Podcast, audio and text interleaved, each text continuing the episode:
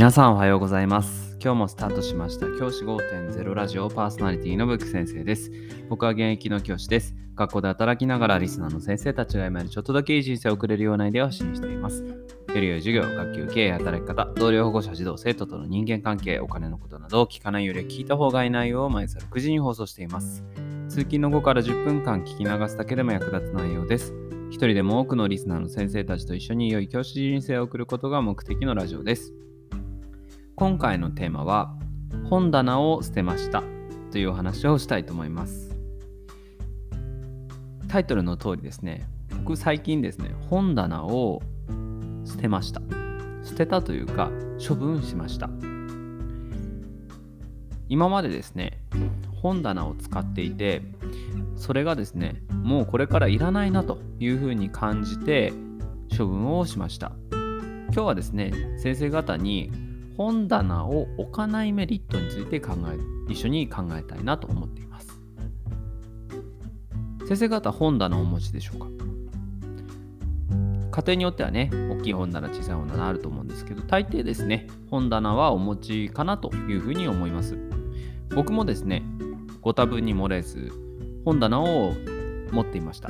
無印良品での家具で一番大きいサイズのものを買いました。180センチ、縦180、横100ぐらいあるですね、大きなものをですね、買ったんですよね。それはちょうど大学生になる時に買って、もう長いこと使っていたものなんですけど、それを処分しました。それにね、いっぱい、その合計で言うと多分500冊以上はあったと思うんですけど、もっとあったかな？そのぐらいの本をその本棚に入れていました。ですが、すべて、ほぼすべて処分しました。その本を処分したことについて今日お話ししているんですけど、まずですね、ちょっと話が本題からそれてしまうんですけど、本を読むってことはとても重要です。僕も今でもだいたい月に10冊、Kindle の Unlimited のこと昨日話したんですけど、10冊ぐらい読んでいます。本を読むことってめちゃくちゃ重要で、これから生きていく中で、学校の先生たちも含めて、これから生きる人たちに必要なのは間違いなく情報です。情報がこれから先格差になっていきます。だから情報を得てる人と得てない人の差は大きく開く時代になっていきます。そんな時に情報を何で得るかっていうツールとして本っていうのは最高の武器です。1500円ぐらい払えばある人がその著者が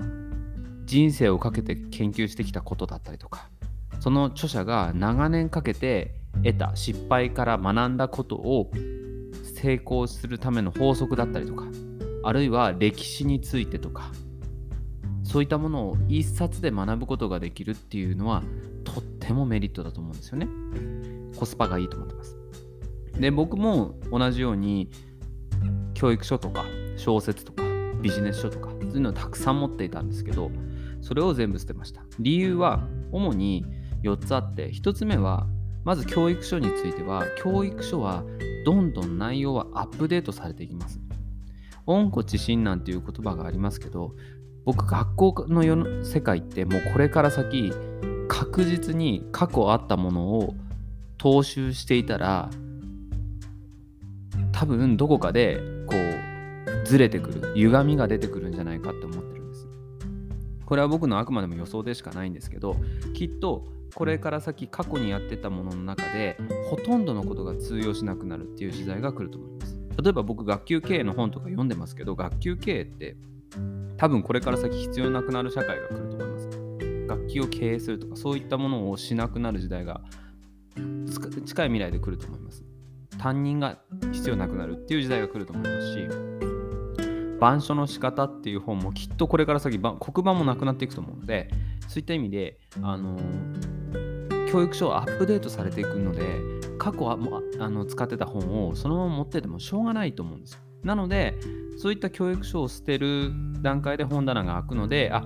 本棚いられないなっていうふうに思ったんですね。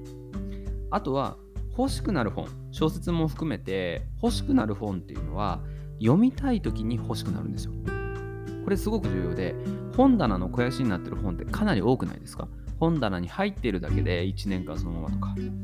基本的にですね僕たちって読みたくなった時にしかその本とを頼りにしないわけじゃないですか。その本があってよかったなと思うのは読みたい時だけじゃないですか。日頃からね本棚見てはああの本いいなかわいいなって思うことないじゃないですか。ねそんなことしてる暇ないですよねなので実は本は欲しくなった時にしか読みたくならないのであればじゃ欲しくなったらもう一回買えばいいじゃんっていうのが僕の考えです4つ目が、あ、3つ目ですね。失礼、3つ目が、家とか住宅のスペースの節約ができます。本棚って家の中でかなり面積取りますよね。僕が言ったさっき本棚 180×100 っていうサイズのものって、その本棚のために、そのスペースのある家に住まなきゃいけないじゃないですか。それって、その本棚のための家賃を払ってるのと一緒なんですよ。これいらなくないですか？だって別に本棚と俺は生活してないしっていうことを思いませんかね？僕は結構思っちゃってそういうふうに思っちゃうんですねはい住人のようにいる本っていうものが減ればそれだけ家賃を下げたりとかあとは同じ家賃でももう少しいいグレードの部屋に住めたりとかあるいは住宅を建ててらっしゃる方もその本棚のスペースが空けばそこに例えば他のものを置いたりとかあとはお子様とのお子様との何かこのスペースにしたりとかそういったこともできるわけですよね。って考えると本棚を持つメリットってかなりないなっていうふうに思ったんです。それに掃除もめんどくさいですよね。本棚の上ってほこりいっぱいたまりますし、あの雲、虫の雲が住むんですよね。で、糸とか蜘蛛の巣かってもそういうものを掃除する手間もありますから、僕はそれも嫌だなと思って本棚を捨てました。で、4つ目、これが一番大きい理由なんですけど、電子書籍っていうのがかなり便利になっています。Kindle Unlimited 昨日ご紹介したものだったりとかそういったものがかなり使いやすくなりました出来たての頃はなかなか不具合も多かったんですけど最近はですねいろんな本があ本当に最新の本とか買うことができますからそういった意味で電子書籍の方が明らかに便利だなというふうに思うようになりましたそれも本棚を捨てた理由ですでですね、本棚っていうのはこう考えると、実は見栄を張るための目的にしかならないんだなっていうふうに思いました。僕の教わっていた大学の先生の言葉ですごく印象的な言葉があって、大学の先生って本棚の前で写真を撮りたがるんだってその先生おっしゃってて。なんでかっていうと、本棚が後ろにあると賢く見えるんだ。威厳が出るんだっておっしゃってたんですよ。でその先生はそういったことはしたくないとそれは僕の本質ではないからだっていうことを言ってたんですね僕の本質は本棚にあるんじゃなくて頭の中にあるんだっていうことをおっしゃってましたあすごくいい言葉だなって今となっては思います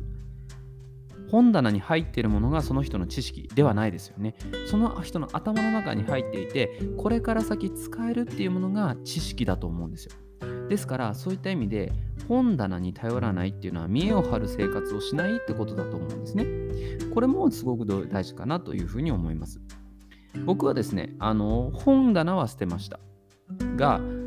本はもう捨てました。で、両方捨てて、まあ、売ったんですけど、正式に言うと売って、はいまあ、全部で多分2万円ぐらいですかね。少ししたかな、3万円ぐらいかな、にはなったんですけど、まあ、それ以上にですね、物がなくなったっていうことが僕にとってストレスがすごく減った要因になってます。先生方、もしですね、本棚にたくさん物があって、それ邪魔だなと思ってる人、それね、全部なくなってもね、人生困らないです。僕も500冊以上の本がなくなっても、僕今人生何も困ってないですし、なんなら物がなくなってストレスが減って、すごくいい気持ちです。ですので、ぜひですね、本棚を捨てて、読めるものは電子書籍にする。あとは教育書とかもアップデートされていくので、その都度その都度読み終わって知識として得たら、また売ってっていう風にしていくことで、これから先学校の先生として生きていく中で本を自分の家に貯めないっていう生活をするといいと思います。僕はですね、余裕がある時には、その読んだ本とか若い先生とかにあげています。こ